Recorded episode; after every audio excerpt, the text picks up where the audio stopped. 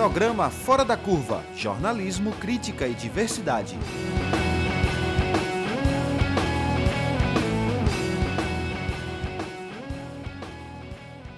Olá, ouvinte da Universitária 99.9 FM, da Rádio Paulo Freire 820 AM. Eu sou Maria Eduarda Rocha, jornalista e professora do Departamento de Sociologia da UFPE. E em meio a uma disputa eleitoral decisiva para o futuro da nossa democracia e marcada pela violência política, o Fora da Curva recebe o sociólogo Gessé Souza, que é hoje um dos principais intérpretes do país. Ele acaba de lançar o livro O Brasil dos Humilhados, pela editora Civilização Brasileira. Com um trabalho reconhecido internacionalmente, Gessé Souza já organizou ou publicou 30 livros, entre eles A Tolice da Inteligência Brasileira, A Radiografia do Golpe, A Elite do Atraso, A Classe Média no Espelho. Ele também é autor de Os Batalhadores Brasileiros, um livro de referência para entender o Brasil contemporâneo. Por todas as reflexões acumuladas, ninguém melhor do que Gessé Souza para nos ajudar a entender que país é esse que está indo às urnas no próximo dia 2 de outubro. A nossa conversa com Gessé Souza conta com a participação e comentários de Túlio Velho Barreto, cientista político e pesquisador da Fundação Joaquim Nabuco, a Fundagem. Então, eu primeiro cumprimento Gessé. Seja muito bem-vindo ao Fora da Curva, Gessé. Você é muito fora da curva. É, obrigado, Maria Eduarda. E eu retribuo é, o elogio também. Você também é muito fora da curva. Muito bom isso. Túlio, é uma alegria ter você aqui nesse momento. Seja bem-vindo, meu companheiro. Obrigado, Maria Eduarda. É um prazer é, participar de mais um Fora da Curva, especialmente ao lado de Gessé Souza. Gessé, eu começo perguntando, a partir do seu último livro, O Brasil dos Humilhados, que país é esse que vai às urnas em 2 de outubro? Ele é, antes de tudo, um país racista. Foi isso que eu aprendi. Né? Obviamente, a minha definição de racismo, e eu também Dizer, teve um livro Como o Racismo é, Criou o Brasil, no qual eu aprendi muito no estudo desse livro. Né? Eu me debrucei três anos, os anos da pandemia, nesse livro, e aprendi bastante. É, e o que eu descobri, Maria Eduarda, foi que o racismo, é, a, o esquema do racismo, né? Quer dizer, e a gente nunca se pergunta que diabo é o racismo, né? as pessoas acham que sabem, né? e nunca é assim. Né? A gente nunca sabe o que é aquilo que a gente imagina que saiba, a não ser quando a gente reflete sobre isso. E quando a gente reflete sobre o racismo, né? a gente percebe o quê? Aquilo que os negros sofrem né? é exatamente a mesma coisa, produzida do mesmo modo, com as mesmas consequências para as vítimas do que acontece com os pobres, com as mulheres e com as culturas oprimidas. Você é animalizado. Esse é o esquema né? principal, porque no Ocidente, desde o judaísmo antigo, né?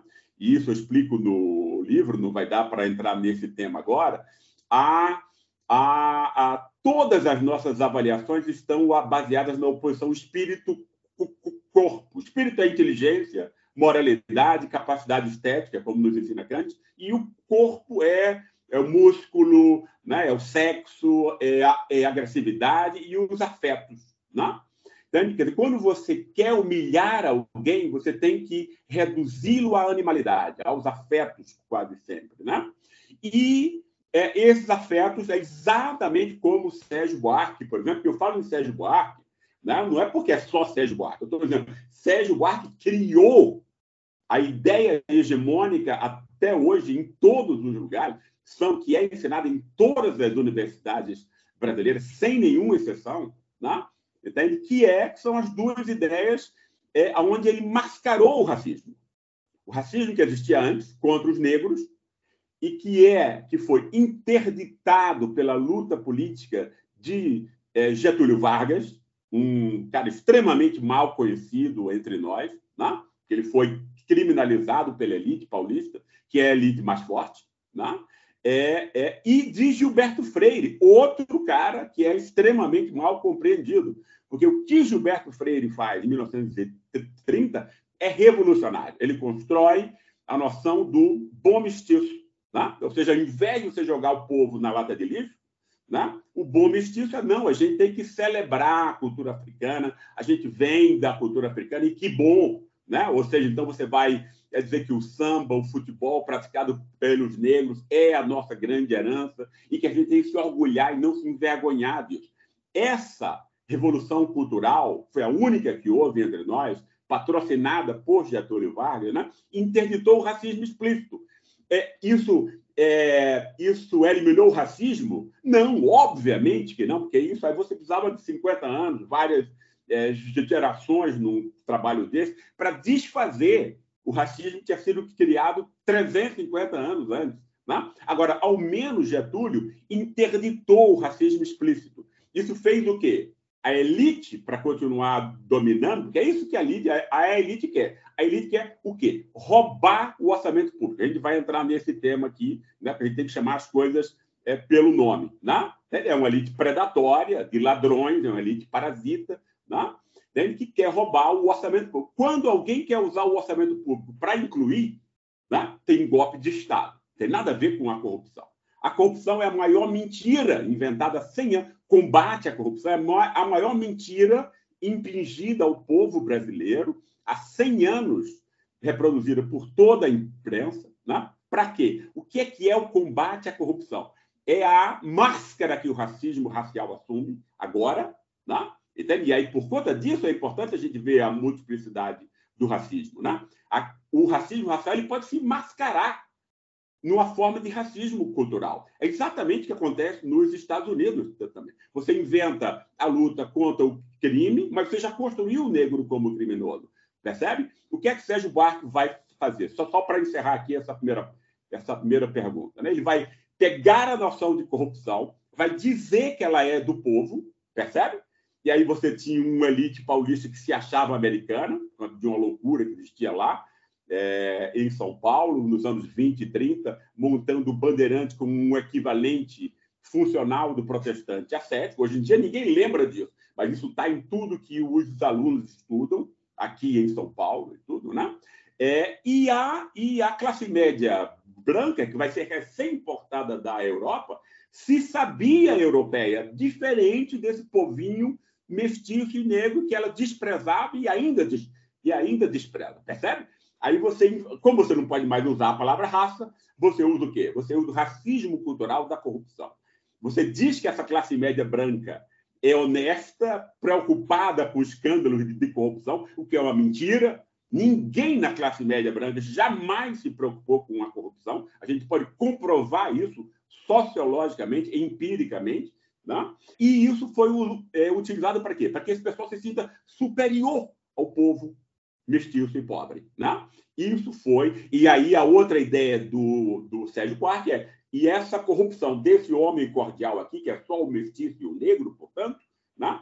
está incrustada no Estado. Se você é da elite que realmente assalta, a gente sabe que é a elite do mercado que assalta o Estado, basta a gente lembrar das malas de dinheiro da JBS para Temer, Aécio, etc., fica completamente invisibilizado. Para a elite, o esquema que Sérgio Buarque, Sérgio Buarque constrói é o melhor dos mundos. Invisibiliza seu assalto, cria o mordomo, né? É, é, o bode expiatório perfeito para ficar com todas as culpas, que é o Estado, a política, e você criminaliza o quê? O voto, a soberania popular, a política e o Estado. Né? A intelectualidade brasileira segue isso até hoje, e toda a imprensa, o que a imprensa diz, o jornalista não cria ideias. Né? Entende? Ele repete ideias do tesouro de ideias que existe, né? dos é, produzido por intelectuais é, treinados. Né? Muita gente não percebe isso, Maria Eduardo, inclusive professores universitários. Eu recebi uma pergunta que me deixou atônito e tal, né? Quer dizer, porque me surpreendeu muito de um professor de uma grande universidade com doutorado e tudo. Assim, Gessé, mas a, é, o pessoal da elite não lê Sérgio Buarque. Sim, não lê Sérgio Buarque, mas ele assiste jornal, ele assiste televisão, teatro, cinema, e todo mundo aprendeu né, que o Brasil é aquilo que Sérgio Buarque é, ensinou em todas as universidades, como acontece até hoje. Né? Quer dizer, não percebe o processo de vulgarização do pensamento é, do pensamento que é produzido por esses intelectuais, né? Ao longo não percebe dizer, a verdade, difusão, né? Quer dizer, a, é, a ela tem uma, ela tem a produção, tem a seleção, que aí é, é a elite que vai escolher quais são as ideias, claro, porque ela tem os meios, quer dizer, toda a imprensa é dela, não é isso? E a difusão disso que se dá de modo é, capilar, inconsciente, etc. E tudo, né? Eu queria destacar dois elementos muito importantes na sua fala, Gessé, para o contexto político que a gente está vivendo. Um é uma visão depreciativa do povo, claro. né? E eu queria fazer um link eu queria fazer um link entre isso e o que a última pesquisa, as últimas pesquisas vêm mostrando, a respeito do, do fato de que os estratagemas que Bolsonaro utilizou para conquistar o voto dos mais pobres não têm funcionado. Quer dizer, parece que o povo não é tão, tão burro quanto se imagina. Né? Eu gostaria que você, que você comentasse isso. E o segundo aspecto, que eu acho que o Túlio também gostaria de comentar, é esse elemento de desqualificação do Estado porque o Estado tem um potencial de fazer distribuição de renda, o Estado tem um potencial de fazer política pública, e, na verdade, o seu trabalho tem mostrado né, que o golpe é, no fundo, uma reação ao cuidado que começou a ter com essa população mais necessitada no Brasil no último ciclo que a gente viveu. Né? Túlio, você gostaria de comentar? Bom, eu acho que essas são questões é, bem centrais, né, para a gente pensar a partir do que Gessé vem elaborando. Você chamou a atenção é que essa eleição, talvez mais do que as anteriores, ou tanto quanto as anteriores, é, que tem colocado de um lado a elite e um, uma representação mais popular, é, essa eleição, né, Gessé, tem uma clivagem de classe. Os dados, por exemplo, apresentados ontem, é, mostra bem isso, né, o, o crescimento é, da candidatura Lula, apesar é, de pequeno ainda, mas vem sendo constante, e exatamente no segmento que é esse segmento que você se refere, vamos chamar de forma geral o povo.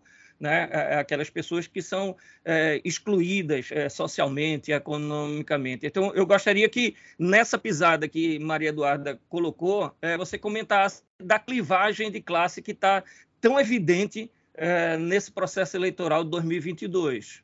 É, exato. Só lembrando para as nossas ouvintes e nossos ouvintes que você coordenou e fez pesquisas fundamentais sobre a estrutura de classes no Brasil, cujos resultados foram publicados nos livros sobre a ralé brasileira, os batalhadores e a classe média, e que desde 2006 é que começa a se desenhar no país uma distribuição do voto mais marcada pela posição de classes, com os mais pobres votando no PT e os mais ricos votando primeiro no PSDB e mais recentemente em Bolsonaro. Como é que esse conhecimento acumulado sobre a estrutura de classes no Brasil pode ajudar a gente a entender essa clivagem? É, esse, esse assunto mais importante. Eu sempre é, parti da intuição, que é que é, segue, no fundo, toda a minha vida é, intelectual, que é o problema do Brasil nunca foi a corrupção, nunca foi esse negócio, isso é uma mentira, isso é uma bobagem. Né? O problema do Brasil é você jogar no lixo, no lixo, né? metade, quase a metade da população brasileira. No lixo. Ninguém joga gente no lixo, entendeu? Né? Um país como, como a Alemanha gastou é, centenas de bilhões de euros para é, tornar os é, alemães orientais, né, com a mesma cultura e as mesmas oportunidades dos alemães ocidentais, entendeu? Agora, o Brasil joga no lixo, escolhe, escolhe veja a burrice que a maldade racista engendra. Né? Você escolhe jogar pessoas no lixo, que depois vão, obviamente, pela fome, pela necessidade, né? entende? Quer dizer, querer comer, ter, né? porque tem fome, etc., e vai né? é causar insegurança. Você, você não pode sair à noite. Né? Ninguém pode sair à noite no Brasil com medo de uma sala. Claro, você criou essa situação, né? de uma burrice enorme. O Brasil precisa se livrar desse racismo e tal, né? Agora, voltando à questão é, que você é, tocou, quer dizer, Lula cons conseguiu, né? Isso é que faz ele, quer dizer, eu sempre é, digo que Getúlio Vargas, para mim, foi o maior estadista que esse país já teve, porque ele pensou o país em longo prazo, e ele pensou não apenas na base material, econômica e política, mas a inclusão simbólica, que é quase nunca ninguém percebe que isso é algo importante, Maria. Né? Entende? As pessoas precisam ser convencidas e tal. Né? Entende? Então, ninguém percebe o papel das ideias. A esquerda esqueceu isso completamente depois de Getúlio Vargas, né? porque se criou uma cisão, criminalizou-se Getúlio, criou-se uma, uma cisão, uma descontinuidade das lutas é, populares entre nós. Né? É, agora, é, se Getúlio foi o grande estadista, Lula é o maior líder popular que esse país já teve em 500 anos. Né? E é, ele é o único que consegue o quê? Né? Unir os pobres. Conseguiu o quê? Unir os pobres, que antes votavam, como você disse, né? nos, é, nos seus próprios opressores, etc. O capital político de Bolsonaro, qual foi? Porque isso é importante agora para a gente. Né? Foi o quê? Criar uma. É, ativar o racismo popular. Foi isso que Bolsonaro fez. Né? Pessoal que vota, votou em Bolsonaro antes estava entre dois e cinco salários mínimos. Esse cara não é classe média, esse cara é pobre. Ele é remediadamente pobre, mas ele é pobre. Né?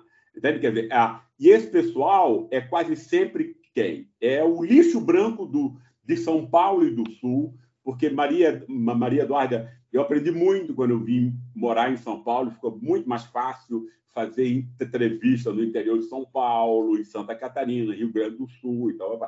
Esse pessoal, que é 90% branco, não é assim no, no Nordeste, não é assim no resto do Brasil, onde há maioria mestiça e negra, entende? Em São Paulo e no Sul, a maioria é branca. Você precisa entender isso. Né? E aí, esse cara é, branco, às vezes com sobrenome alemão, que né, ou italiano, etc., etc., se acha superior ao povo que não tem essa origem europeia até hoje. Até hoje, o que é o aspecto principal da autolegitimação né, desse branco pobre que existe também em São Paulo e no Sul, porque a classe média é muito pequena, né? Quem o branco que ascende é muito, né, 20%, digamos 30% nos estados mais ricos, né? Entende? Mas aí você tem 60% de branco pobre. Entende? O cara é caminhoneiro, né? nasceu no Rio Grande do Sul, tem um sobrenome alemão, diz: olha, eu sou superior a esse povinho aí, mestiço negro, porque é isso que está na cabeça desse pessoal, vamos nunca esquecer disso, né? É o racismo, né? que nunca foi combatido. Se você não combate, ele, ele, ele continua, claro. Né? Entende? É, e esse cara vai, vai dizer, e eu ganho 3, 4 mil reais e trabalho é, 70 horas. Entende? Esse cara foi injustiçado também. Só que ninguém nunca explicou para ele. Entende? A explicação disso é muito importante. Né? Entende? A esquerda abandonou isso. Não tem luta por.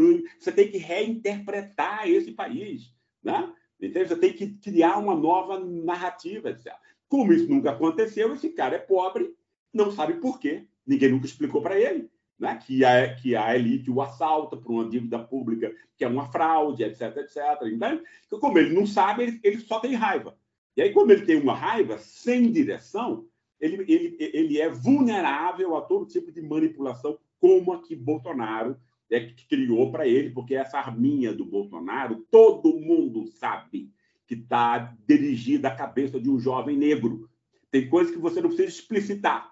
As pessoas percebem intuitivamente. Né? Então, é racismo. A mesma coisa com é, muitos é, mestiços e até negros evangélicos. Porque como é que você se utiliza e manipula a vulnerabilidade, a vulnerabilidade do pobre? Você precisa criar o quê? é o termo do reconhecimento social. As pessoas imaginam que o estímulo econômico é a coisa mais, mais importante para o comportamento. Isso é uma bobagem. Isso é uma bobagem. Né? Entende? Quer dizer, o que as pessoas é, necessitam, em primeiro lugar, é serem reconhecidas. Porque isso significa que elas podem ter autoestima. Autoestima é o começo de tudo. Você, você não vai nem ser produtor econômico se você não tiver autoestima. Entende? Você é jogado no lixo, etc. Né? essa autoestima num país como o nosso, que não universalizou o respeito para todos, como um país como a Alemanha, a Suécia, é, né, etc., que, que generalizou, generalizou, isso para quase toda a população, né? você tem em países como Estados Unidos e Brasil essa necessidade sendo é, manipulada e utilizada para criar distinções artificiais. Né? que é isso que os líderes evangélicos fazem. Muitos deles, não, não é todos, mas todos que se uniram com o Bolsonaro, pelo menos. Que é você dizer o que, olha, não, você não é negro, então você não é bandido, percebe? É, não, você é heterossexual, então você se acha superior por conta dessa bobagem a alguém que é homossexual, que é um negócio maluco, né? porque isso não diz nada sobre a pessoa, né? a orientação sexual dela. Né? O que mostra a artificialidade desse tipo de construção, entende? Você tem que criar uma lógica de costumes, etc., né? para que aquela pessoa que foi humilhada a vida inteira se sinta superior. Olha, eu tenho aqui, não, entende? Eu tenho princípios morais que ninguém mais tem, né? Entende? Esse princípio moral é esse. Eu sou heterossexual, a família, homem e mulher, essa imbecilidade, né? Entende? E essa imbecilidade passa a estar tá ela, para quem não tem, para quem foi humilhado a vida inteira, a pessoa vai se agarrar a essa boia como a ou como a, a, a coisa de salvação dela. Esse público é o público de Bolsonaro. Toda a importância de Bolsonaro está aí. Que Bolsonaro tenha votos na, na classe média branca e na, e na elite é, canalha que nós temos é óbvio, mas esse pessoal não tem voto eles próprios né, para eleger ninguém, percebe? Então, é é a entrada nesses 80%, que são pobres, basicamente, no nosso país, né? não tem acesso às benesses do mundo moderno, que vai explicar é, o capital político que Bolsonaro né, conseguiu, e só conseguiu porque a gente tem uma imprensa venal, comercial, vendida, etc., né, e que não pode continuar assim, porque não existe democracia sem uma imprensa plural. Né? Então, eu acho que esse é o aspecto principal. E aí, Lula Está mostrando o quê? Não adianta você vir com 50 bilhões de última hora. O pobre não é imbecil, né? Entende? Pelo contrário, ele é muito menos imbecil do que as classes que estão acima dele, né? Entende? É porque ele quer saber o que é que vai sobrar para ele nessa. Ele sempre achou que a política é corrupção e, e enganação, com razão, né? Então ele quer saber o que é que sobra para ele. E o que sobra para ele, minimamente, foi aquilo né, que Lula conseguiu mostrar, porque Lula foi o primeiro, primeiro grande político no Brasil que privilegiou isso que eu chamo de ralé brasileira, não para insultar essas pessoas, mas para chamar atenção ao crime que a classe média branca é, racista né? e, a, e a elite fazem, porque elas não só abandonaram essas classes, Maria Eduarda, é, a perseguem há 500 anos. Né? Com a polícia, justiça, humilhação, etc. Entende? É isso que cria o, é, o miserável, né? E depois culpa o miserável pela sua própria miséria. Esse é o esquema de legitimação entre nós, né? E aí Lula foi o primeiro que conseguiu é, reunir essa, essas classes. Agora, preciso para que isso se mantenha, depois você precisa destruir o bolsonarismo. Para você que chegou agora, o Fora da Cor de hoje faz uma entrevista especial com o sociólogo Jessé Souza, que acaba de publicar O Brasil dos Humilhados. Com 30 livros publicados ou organizados, Jessé Souza é hoje um dos principais intérpretes do Brasil. Por isso, ninguém melhor do que ele para nos ajudar a entender que país é esse que está indo às urnas no próximo dia 2 de outubro. Nossa conversa conta com a participação de Túlio Velho Barreto, cientista político e pesquisador da Fundação Joaquim Nabuco, a Fundage. Túlio, você gostaria de comentar? Ah, sim, claro. Um comentário rápido e, e uma questão para é, Gessé é, tratar aí. É, porque eu acho que Gessé trouxe uma questão fundamental agora, né? lembrando que não é a liberação de bilhões de, de reais às vésperas do processo eleitoral que você vai, entre aspas, comprar o voto é, das pessoas, sobretudo daqueles que são os mais necessitados. Então, isso desmonta já que é uma visão que, inclusive, colegas cientistas políticos muitas vezes mostram ou tentam demonstrar que há uma racionalidade, é, vamos dizer, rasteira. Né? É, você é, vende seu voto porque você vai ter um ganho é, imediato. E aí isso está desmontando nesse momento, né? porque, enfim, é aquela ideia de que eu acredito naquele é, que tem é, de forma contínua uma política de inclusão social né, de inclusão econômica, e não naquele que vem exatamente com a ideia de que há uma compra de voto. Então, acho que isso é importante, porque coloca em xeque, no âmbito da literatura, inclusive da ciência política no Brasil, essa ideia de, de ver o povo com uma certa racionalidade rasteira, vamos assim dizer. Mas a questão que eu gostaria de colocar para Gessé, é claro que ele pode comentar isso também, é, Gessé foi presidente do IPEA durante é, o, governo, um período do governo Lula, e a gente teve recentemente uma declaração do presidente do IPEA é, tentando corroborar a visão de que não há fome no Brasil, né, que é um discurso político eleitoral, mas o atual presidente do IPEA é sem a base é, dentro do, dos estudos feitos pelo IPEA, é, uma afirmação desse tipo, é, evidentemente, para ser jogado é, no processo eleitoral. Então, isso demonstra, né, é, Jessé, que é, esses instrumentos do Estado, é, eles terminam sendo utilizados igualmente né, para difundir uma certa ideia, que é uma ideia que atende a essa elite brasileira.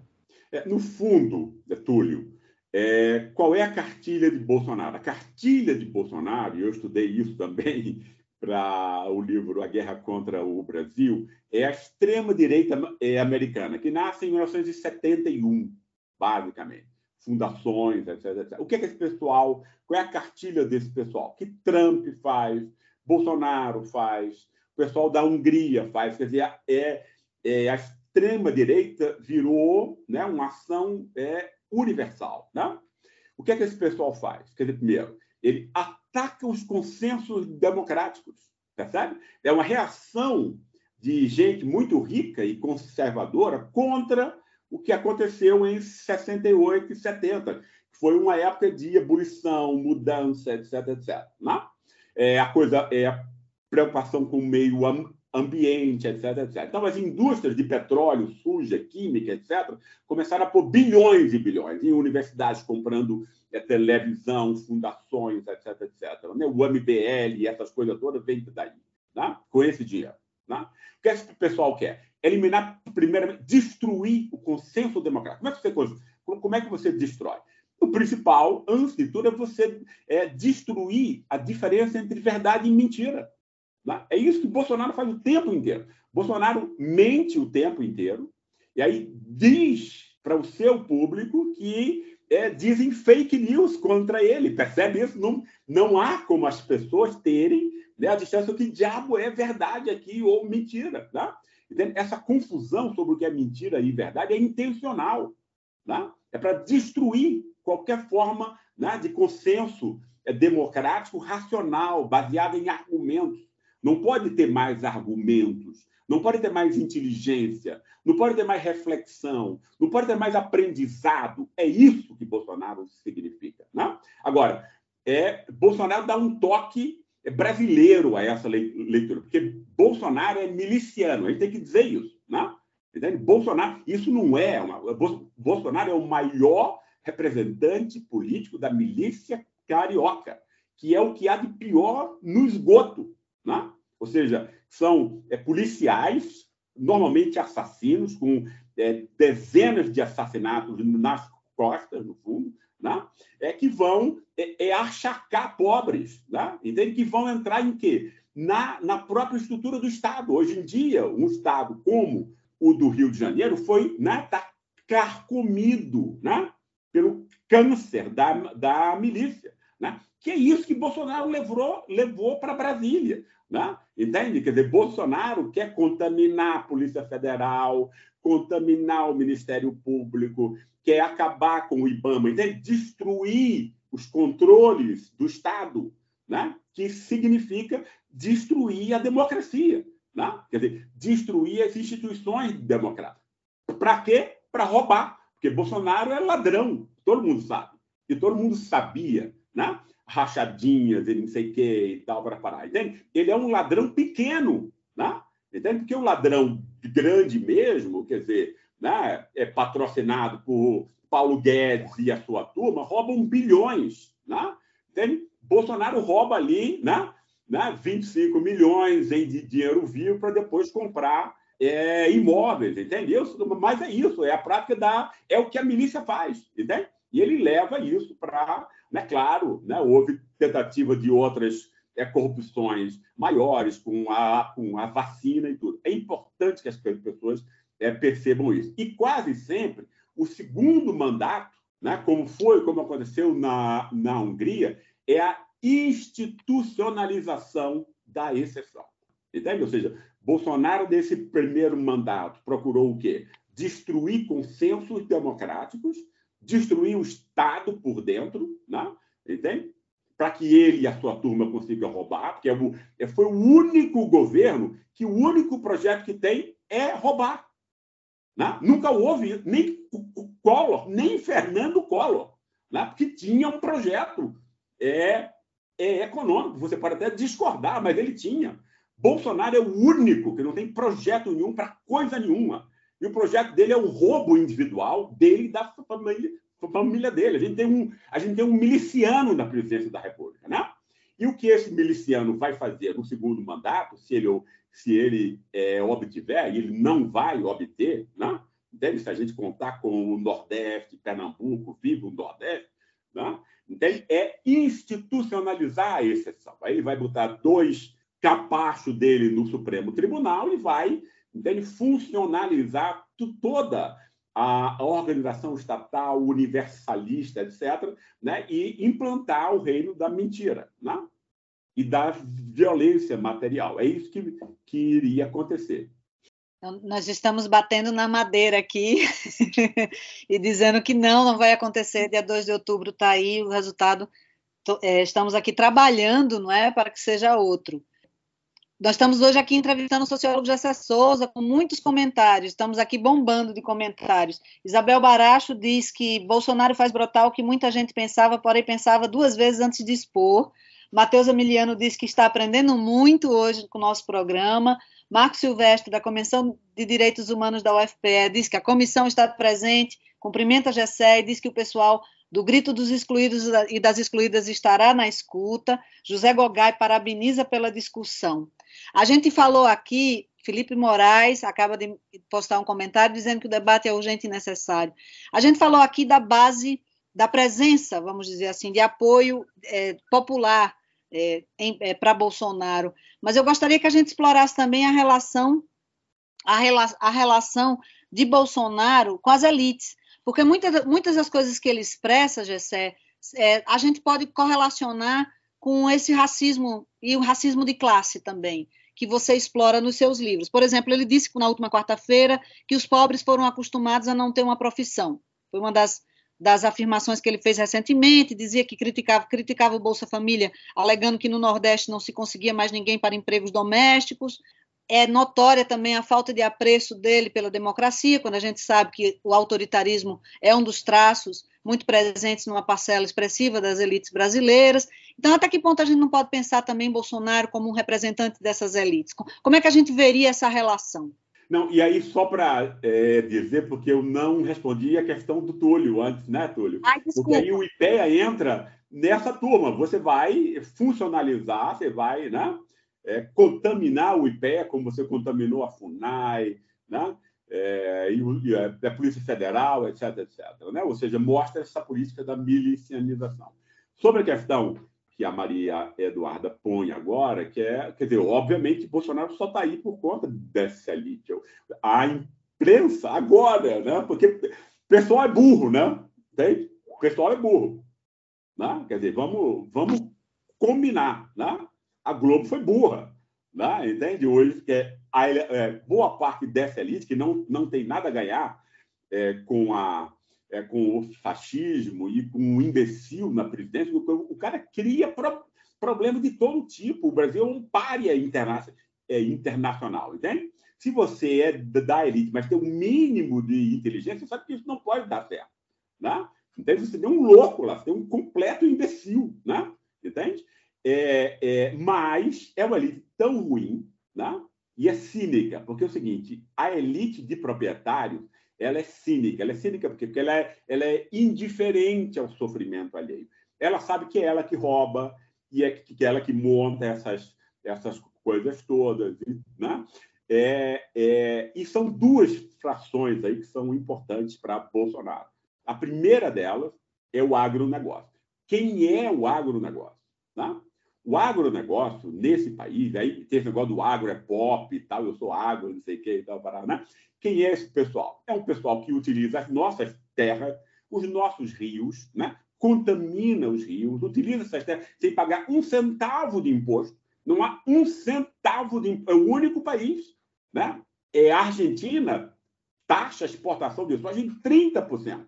Óbvio, você está usando a terra, que é de todos. Você está jogando, entende? Quer dizer, você está é, usando a água, que é de todos. Né? Entende? A propriedade privada ela é subordinada à é a propriedade social nas constituições modernas. Né? Entende? Quer dizer, quem é esse pessoal? Esse pessoal, Maria, Maria Eduardo, não é de hoje, mas há 500 anos, né?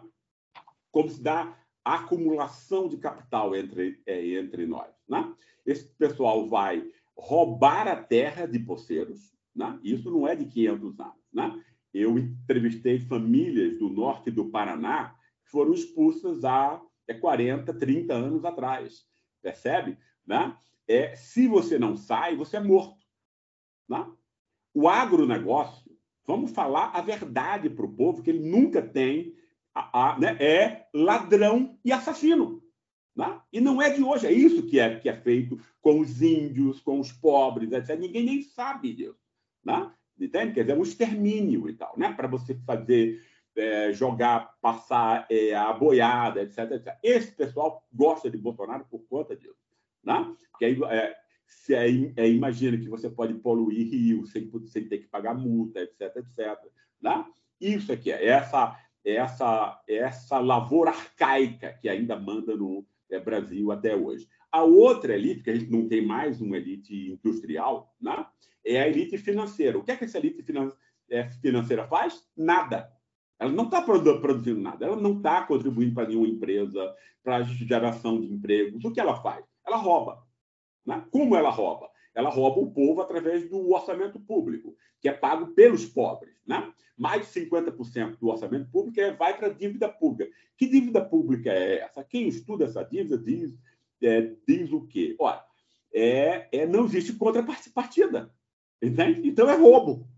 Né? E a gente sabe disso. Né? No, no Nordeste, né? em Alagoas, por, por exemplo, eu tive recentemente lendo a tese de é, doutorado de um, de um auditor e que ficou é, vendo nos últimos é, 30 anos como se deu a dívida, a dívida pública é, em Alagoas. Ela dá como? Olha, o cara é dono de uma de uma é, né, de cana de açúcar, né? De uma usina, ao mesmo tempo é senador, o irmão é presidente do tribunal, o outro, o primo, é presidente do banco e tal, para aí pega a dívida dele com o banco do Brasil, por exemplo, compra mansões, carros importados, etc. Depois essa dívida, que é privada, vai ser contabilizada como dívida pública. Né? É isso. Não, mas quer dizer, como isso? Não, ué, você tem a imprensa é, na sua mão, você tem o poder judiciário na sua mão. Né? Você tem é, o poder político na sua mão. Então você pode roubar, legalizar o roubo. É isso que acontece é, no Brasil com a, com a dívida pública. Né? Você tem o Banco Central para você, você tem é, o Congresso que é comprado para você e o Poder Judiciário em grande medida para você. A imprensa já é sua, né? então você pode ficar dizendo que esse roubo é responsabilidade fiscal, teto de gastos, etc, etc. O Equador fez uma auditoria e descobriu que 70% era roubo. Você diminuiu em 70% a dívida pública do Equador. Quem estuda a dívida brasileira diz que é mais de 90% no, no, no, no é, nosso caso. Eu é, tenho a minha suspeita que é quase 100%. Né? Entende? Seja, então é roubo. O que quer que seja, 70, 80, 90 né? ou 100, é roubo. Né? Ou seja, essa elite financeira ela rouba o povo. Como ninguém explica isso para o povo, ele é roubado, né? porque ele foi roubado na sua é, inteligência também. Então, são, foram. E Paulo Guedes está aí para é, montar esse assalto, esse saque legalizado e ilegal, porque esse pessoal também faz é, ilegalidade, não paga imposto, manda para paraíso fiscal, inclusive como o próprio Paulo Guedes. Né? Então, é uma elite cínica, predatória, né? é, indiferente ao sofrimento popular, que é o contrário da classe média branca. Né? é, que não, não é cínica, mas é falsa moralista. Né? Entende? Então, você tem o falso moralista da classe média branca, né? é o histérico, branquinho, bem vestido, que só sai às ruas quando é contra Lula e Dilma, mas nunca contra Temer e IAS, quando a corrupção não era uma mera notícia, ela foi filmada e tal, o que mostra que esse pessoal nunca teve nada contra a corrupção. É, a corrupção são canalhas racistas, né? 70% da nossa classe média é canalha e racista. Né? É canalha porque não tem né? porque, porque é racista com quem é mais vulnerável. Isso é a noção de canalice no Ocidente, que é, que é montada pelo cristianismo, você pegar o mais frágil né? e pisar nele, humilhar nele, etc. Né? Infelizmente, 70% da nossa classe média branca é canalha, porque ela é, ela é racista. Né? E aí o falso moralismo substitui é, o racismo racial. Túlio, um, a gente já está se aproximando do nosso tempo. Um comentário final, antes de passar a palavra para a Gessé. Então, é, eu acho que esse é um debate importantíssimo né, para a gente é, é, travar nesse momento, às vésperas do processo eleitoral, é, porque tem muitas implicações, é, tentando é, desmontar, inclusive, mitos né, que foram, ao longo da nossa história, se construindo aí, como, por exemplo, a ideia da demonização do Estado brasileiro, né, que esconde e, e, associado a isso, a ideia de que o Estado é corrupto por natureza, né, como se estivesse no DNA é, é, do Estado é, a corrupção, escondendo aí é, as razões que levam o Brasil ser o país é, com uma grande economia é, mais, desigualdade, mais desigual do mundo. Então, eu acho que essa é uma questão importante, sempre, Maria Eduarda, para a gente refletir, e Gessé tem elaborado bastante sobre isso. Então, é, eu acho muito oportuno ter a possibilidade de travar esse debate é, às vésperas das eleições. Se tivesse algum tempo para desenvolver alguma coisa, tem a questão dos militares, né? que os militares se transformaram em sócio é, desse governo miliciano e, e como parte desse, dessa elite que aparentemente é, vivia um processo de profissionalização. E a gente viu que é, não é bem assim, né? quando é, tem oportunidade se coloca como um ator importante. Mas, enfim, chamar atenção para isso, né? que a parte da elite, a, a elite fardada, que terminou se transformando em sócio desse governo. Jessé, nossa nossas ambições são muitas, estão chegando questões que não dão mais tempo a gente fazer. Eu, por exemplo, queria saber de você uma pergunta muito modesta. Qual o significado desse ciclo que a gente está vivendo no, na perspectiva da longa duração? Eu acho que essa é uma pergunta que fica para a gente, né? Mas a gente só tem três minutos. Tá bom. Então, então eu vou ser bem rápido. Três é, minutos acho... para você, com todos seus. Tá ótimo. Não, eu acho que você toca você toca na questão principal, eu acho, Maria Eduarda, porque isso que está acontecendo agora, entende? O fato de você ter eleito, para mim é uma coisa assim, eu fiquei estupefato semanas, né? Como é que um povo elege de livre e espontânea vontade né? um rato de esgoto como Bolsonaro, presidente da República? Né? Como isso acontece? Tá certo? Hoje em dia as pessoas já sabem quem é Bolsonaro. Né? Entende? Não só os imbecilizados que o seguem ainda, né, é, tentam evitar conhecê-lo, né? É, mas isso é uma chance.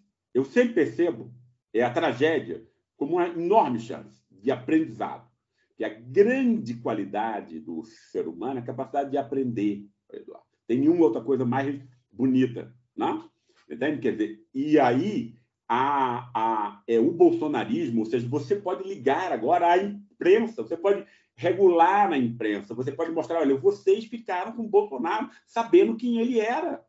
Né? Como é que vocês vão explicar isso, legitimar isso? Entende? Como é que vocês elegem um canalha? Né? Percebe? Blindando o cara. Né? Ninguém falando dos roubos dele, que a gente já sabia. Né? Quem era Bolsonaro. Bolsonaro deveria ter saído algemado quando ele fez o elogio à tortura. Né? Algemado, algemado, sair ali, ó, pá. Se fosse um país decente, ele teria sido algemado. Né? Entende? Quer dizer, quer dizer, o nosso ali você estava montando para. Entende? É, é, é, então, é, eu acho que tem muita. Tem muito. Eu não sei se isso vai ser é, rea, realizado, porque, para mim, a grande falha da esquerda né, do PT, etc, etc, foi o quê? Não ter comprado essa luta por ideias. Né? As pessoas não percebem que essa luta por ideias é fundamental, que os seres humanos são, que o comportamento humano é motivado por ideias, quer a gente perceba isso ou não. Né?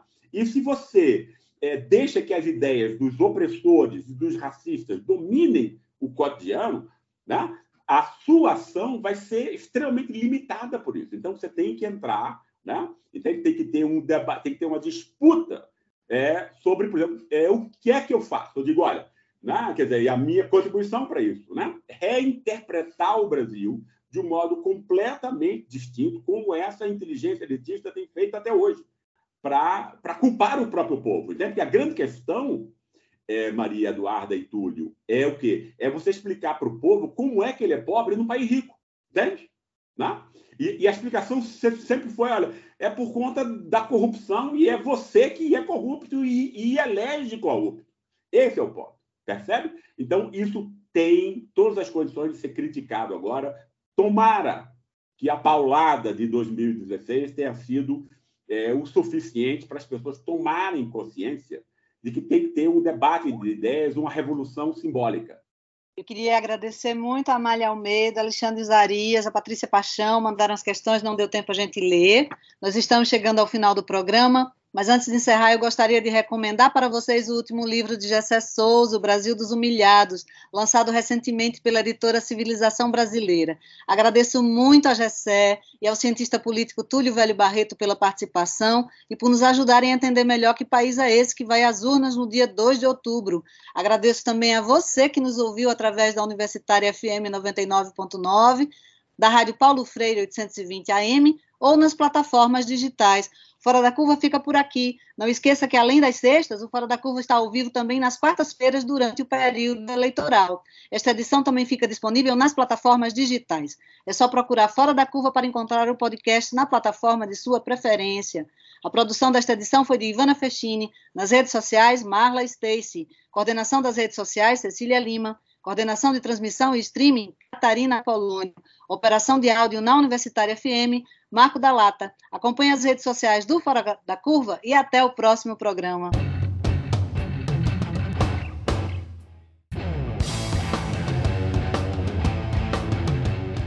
O programa Fora da Curva é uma realização do Departamento de Comunicação Social da UFPE, com o apoio do Departamento de Sociologia e do Núcleo de Rádio e TV Universitária Parceria com Marco Zero Conteúdo, Centro de Cultura Luiz Freire, Centro das Mulheres do Cabo, Centro Sabiá e Terral Coletivo de Comunicação. Esse programa fica disponível nas nossas redes sociais, na nossa página do Facebook, no canal do YouTube e no Mixcloud. A música tema do nosso programa foi composta pela banda Diablo Motor. Programa Fora da Curva. A gente fala o que a maioria cala.